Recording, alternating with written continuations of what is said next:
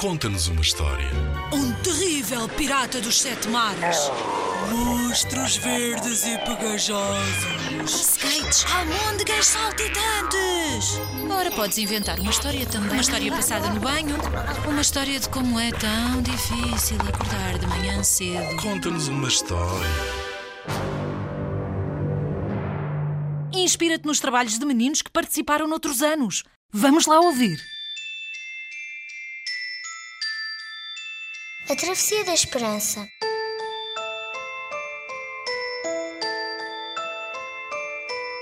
Esperança era uma menina de olhos pretos e tranças escuras. Há muito que a terra pisada pelos seus pés mareava em guerra.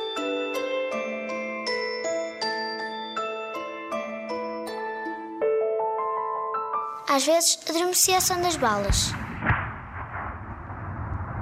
Até que um dia, um golpe do destino a obrigou a arrumar toda a sua vida numa mala e a iniciar a maior travessia da sua vida. Tal como ela, milhares de famílias. Esta viagem representava o sonho de uma vida melhor. Numa noite madrasta, tudo ficou para trás. Na mão, apenas uma mala, para além de esperança, transportava duas ou três mudas de roupa e uma boneca de sorriso envergonhado que ela conhecia desde o dia em que fizera quatro anos. A viagem começou.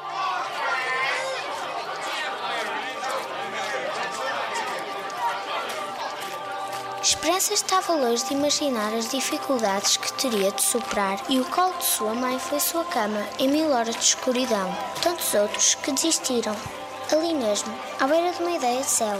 E a esperança perdia a esperança.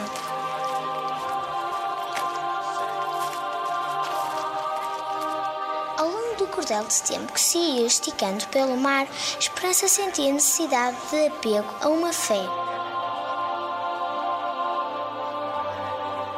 Certo dia, Lúcia, a sua boneca, respirou para lhe emprestar o ar que escasseava nos seus pulmões. E eis o primeiro milagre. A boneca, bem presa no colo da menina, lançou-lhe escassas palavras de conforto.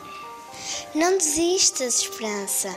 No coração do futuro há um sol vibrante à tua espera e sob a sua luz desenharás sonhos, construirás vida. A menina, envolvida pela manto de cansaço, murmurou: Irei lutar até que em mim adormeça a derradeira gota de sangue.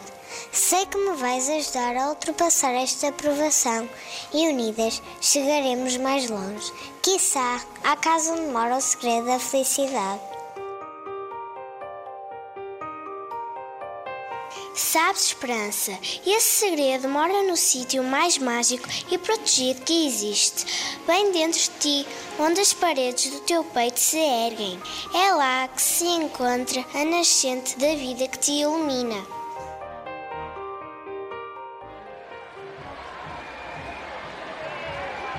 Ali ao lado, de olhar sereno, fechava um velho com as grisalhas. Eis que este soprou um pequeno apontamento. Vejo que cuidas dessa boneca com muito desvelo.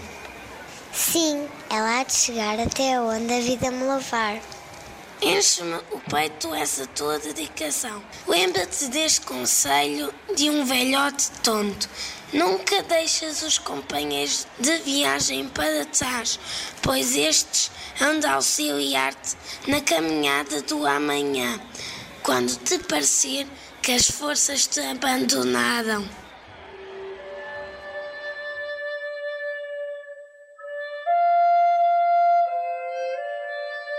Neste jogo singular de partilha, Esperança e Lúcia foram voando por cima dos instantes, até que um dia, já moribundas entre os dias e as horas, tudo haveria de superar.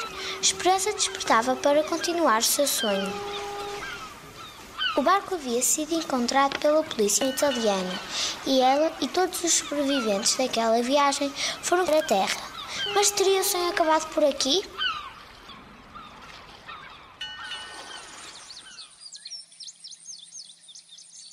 Ainda não. Dali em diante as portas se abriram.